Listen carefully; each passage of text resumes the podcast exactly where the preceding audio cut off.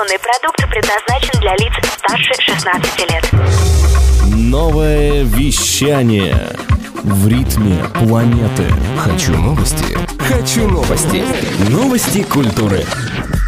Всем привет! В студии Светлана Горлова с кратким обзором новостей шоу-бизнеса. Американская певица Мэри Джей Блайдж получит почетную награду Lifetime Achievement на BET Awards 2019. По словам организаторов премии, Блайдж остается одной из главных фигур современной музыки и символом вдохновения для слушателей по всему миру. Ранее обладателями Lifetime Achievement Award становились певицы Анита Бейкер, Дайана Росс, Уитни Хьюстон. Напомним, 19-я церемония вручения вручение BET Awards состоится 23 июля в Лос-Анджелесе.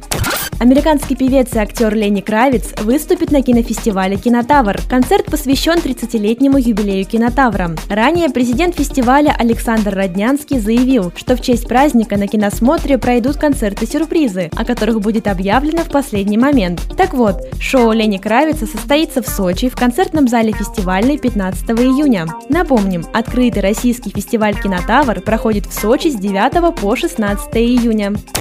Британская рок-группа Radiohead выложила в открытый доступ ранее неизданные музыкальные записи. Такой шаг музыканты предприняли потому, что хакеры украли заготовленные треки и потребовали у группы 150 тысяч долларов под угрозой их публикации в открытом доступе. В ответ на это рокеры сами опубликовали 18-часовой сборник. В архиве находятся песни, написанные Radiohead в процессе работы над третьим студийным альбомом OK Computer. В их числе демозапись песни Karma Police, 12-минутная версия песни песни Paranoid Android и прочие рабочие материалы. Скачать сборник можно за 23 доллара. Вырученные с продаж деньги группа направит в природоохранную организацию Extinction Rebellion.